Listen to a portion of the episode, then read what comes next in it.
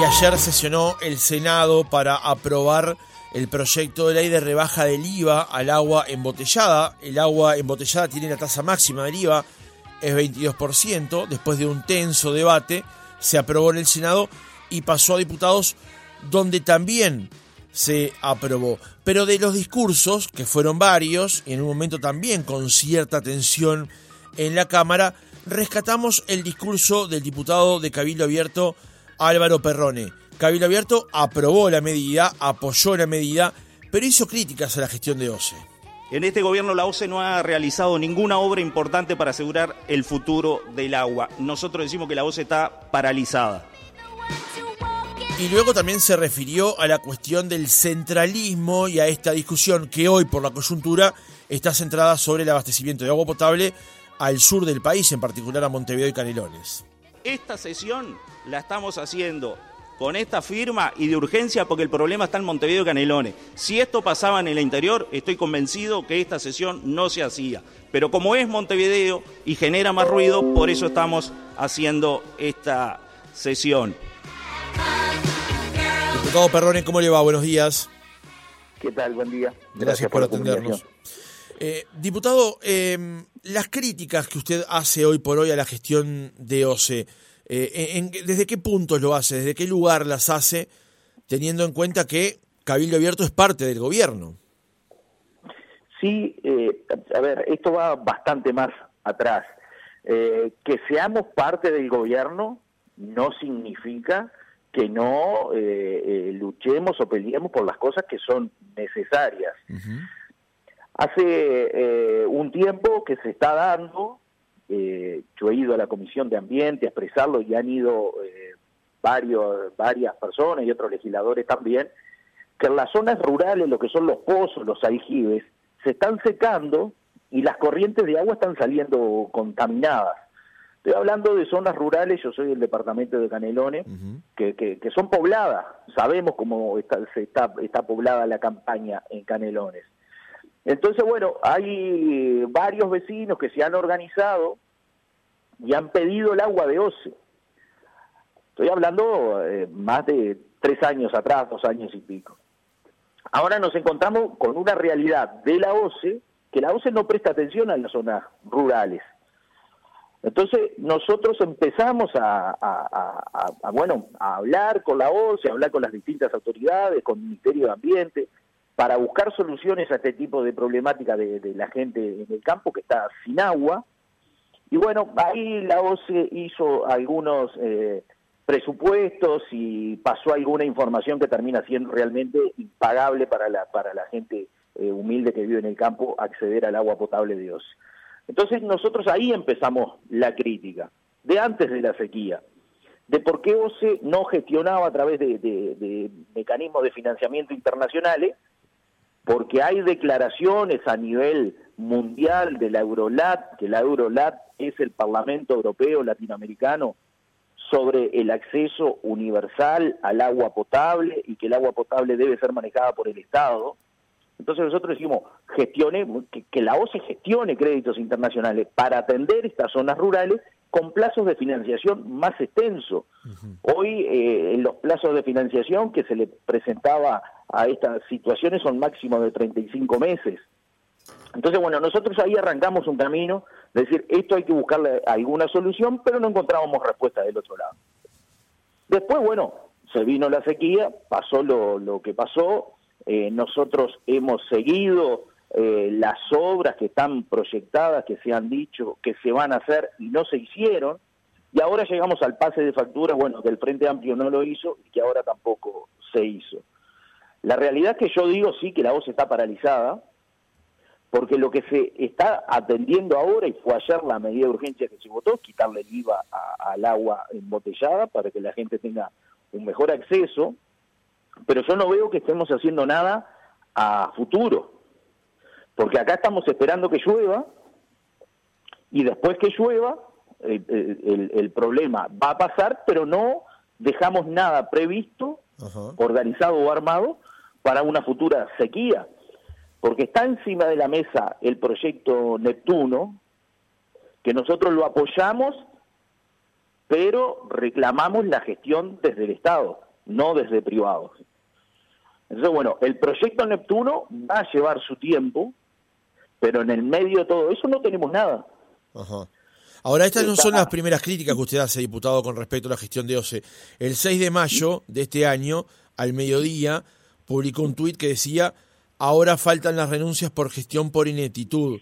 Gran parte de los uruguayos bebiendo sal con agua y las autoridades de OCE de lo más campantes. Hoy, eh, más de un mes después, ¿usted cree que las autoridades de OCE, Montaner, eh, Montero, deberían renunciar a sus cargos? no digo que deban renunciar, porque cuando yo hablo de las autoridades de OCE, eh, nosotros eh, todos hemos visto que últimamente eh, la, la voz pública de la OCE es el gerente general.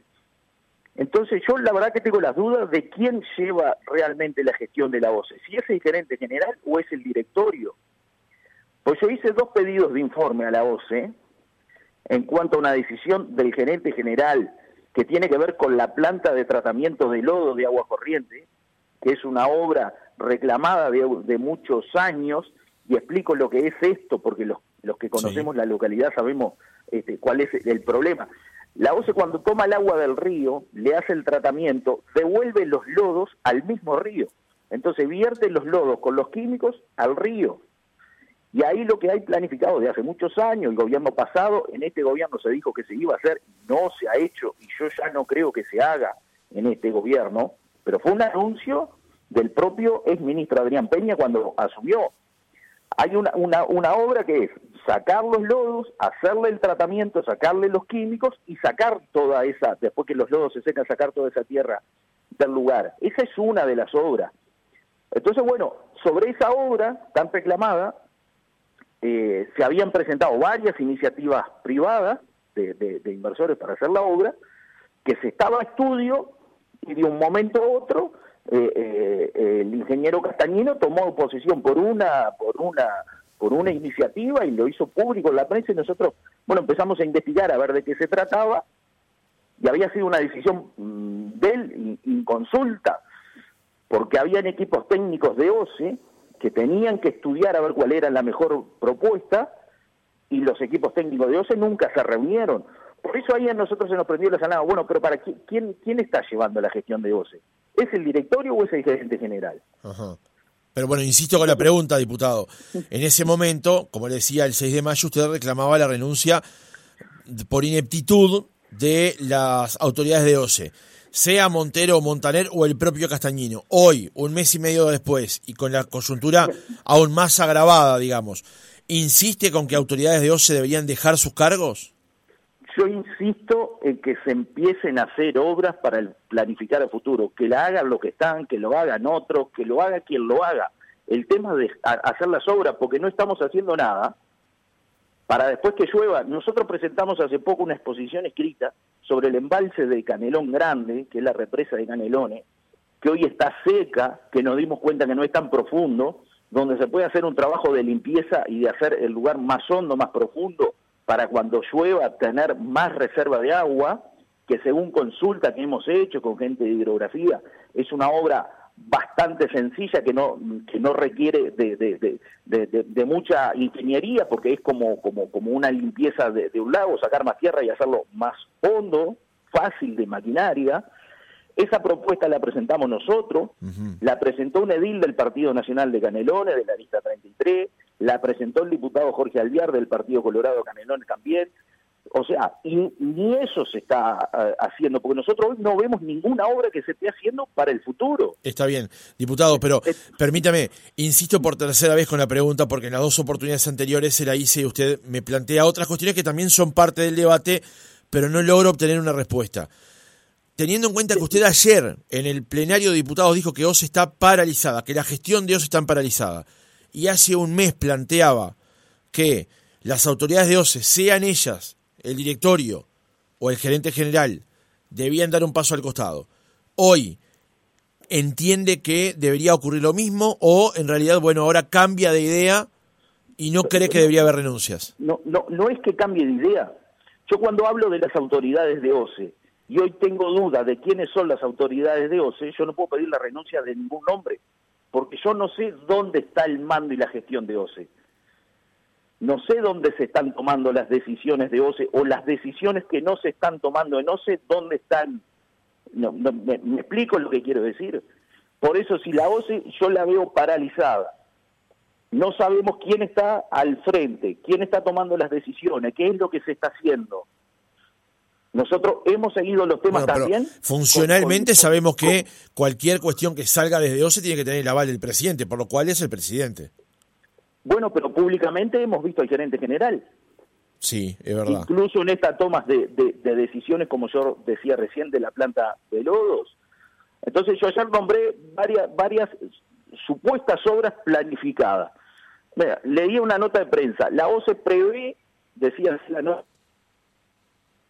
aceptar una iniciativa privada que se terminó aceptando sobre eh, una eh, un, trabajo que tiene un costo de 370 millones de dólares, un trabajo a 20 años, para solucionar las pérdidas de agua.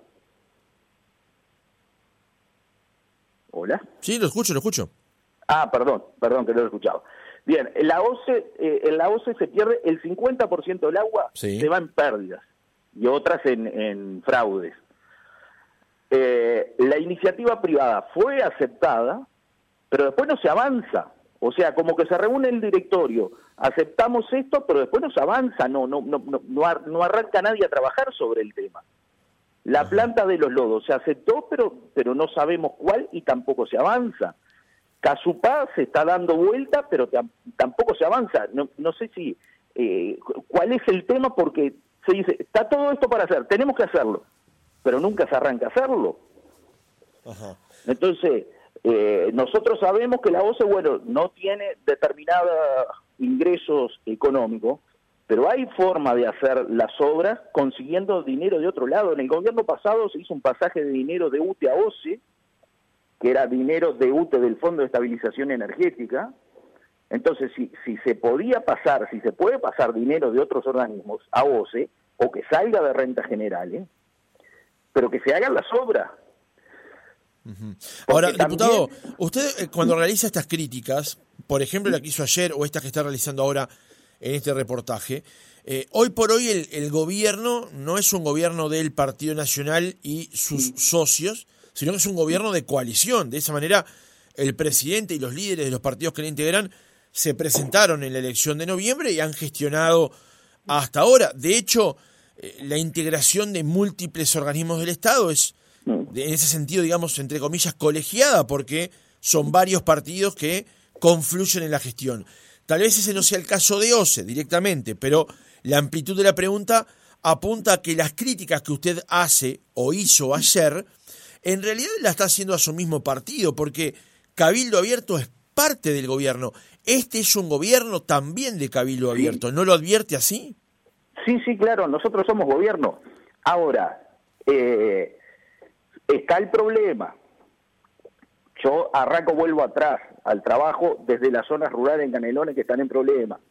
Fuimos, planteamos los temas, nos reunimos con el presidente de OCE. En un momento, ¿sabe lo que me dijeron la OCE? Bueno, que la Intendencia colabore este, a, hacer determinadas obras. O sea, le tenemos que pedir a la Intendencia de Canelones que haga los trabajos de la OCE. Este, entonces, uno hace un camino, y uno ve la injusticia de decir, estoy viendo la gente que no tiene agua, la OCE, le llevo los reclamos, no me dan ningún tipo de solución, no le damos soluciones a la gente. Ahora, porque integro un gobierno, ¿me tengo que quedar callado o tengo que defender a la gente que no tiene agua? No, la otra pregunta sería en este caso, diputado, si usted no encuentra... me como un legislador ahí a aplaudir todo lo que se hace mal. No me voy a sentar a aplaudir lo que se hace mal. La gente está sin agua y la OCE no da soluciones. La pregunta sería entonces, para complementar eso que usted dice, diputado, le llevo las preocupaciones y no me prestan atención, yo tengo que decirlo públicamente, porque la gente que, que, yo recorro en Caledonia que estoy me va a decir, pero Álvaro, vos no estás reclamando esto, no estás diciendo nada, no me puedo quedar callado. La pregunta entonces que viene a continuación de eso que usted plantea es si usted no encuentra mecanismos dentro de su coalición como para que sus planteos sean escuchados más allá de la OCE es que muchas veces los mecanismos no se encuentran, ¿no? Esa es la, realidad. Uno los busca todo, intenta hablarlo por, por, por distintas vías Pero la realidad es que la solución final no, no, muchas veces no, no se llega, no se llega. Entonces, este, a ver. O sea, hay, hay una imperfección allí en el diseño de la coalición. Le decía, hay una imperfección allí en el diseño de la coalición. Bueno, eh, hay veces que el Ejecutivo estaba bastante desconectado del Legislativo. Este, a ver, había una mesa que se había formado en Torre Ejecutiva. Primero se había reclamado la mesa de los líderes de la coalición. Nunca se logró formar para tratar todos los temas. No digo que estos temas fueran a tratarse en esa mesa. Después se formó una que funcionaba en Torre Ejecutiva, teníamos una reunión, eh, no me acuerdo si semanal o cada 15 días, que funcionó hasta antes del referéndum de la LUC y después dejó de funcionar. Entonces, después no, no, no tenemos eh, mecanismos que funcionen realmente afectados para, para tratar los temas adentro de la, de la coalición. Yo en esto no voy a mentir en nada. Yo fui a la OCE, reclamé, presenté, expliqué las situaciones de esta gente que no tiene agua. Porque ¿qué pasa? En la zona rural, con esto de la sequía, la única solución es hacer un pozo. Ahora, el agua en las zonas rurales, yo quiero ser claro de lo que hablamos, para que la gente que nos escucha nos entienda. En las zonas rurales, el agua, con suerte, se encuentra a 40, 50 metros de profundidad. Hacer un pozo de esos, hoy ronda, según la empresa y, lo que usted le vaya a poner, entre 150 y 200 dólares el metro. ¿No? Si usted encuentra agua a 50 metros, le sale 10 mil dólares un pozo. Que venga el presidente de OSA a recorrer conmigo la zona rural de Canelones a ver cuántos vecinos Canelones tienen 10 mil dólares para hacer un pozo. Y yo me tengo que quedar callado en el Parlamento cuando la OCE no hace, este, no hace, no presta atención a estas situaciones. No puedo quedarme callado. No puedo quedarme callado. Álvaro Perrone, diputado de Cabildo Abierto, gracias por haber estado otra mañana con nosotros. El agradecido soy yo. Que pasen muy bien.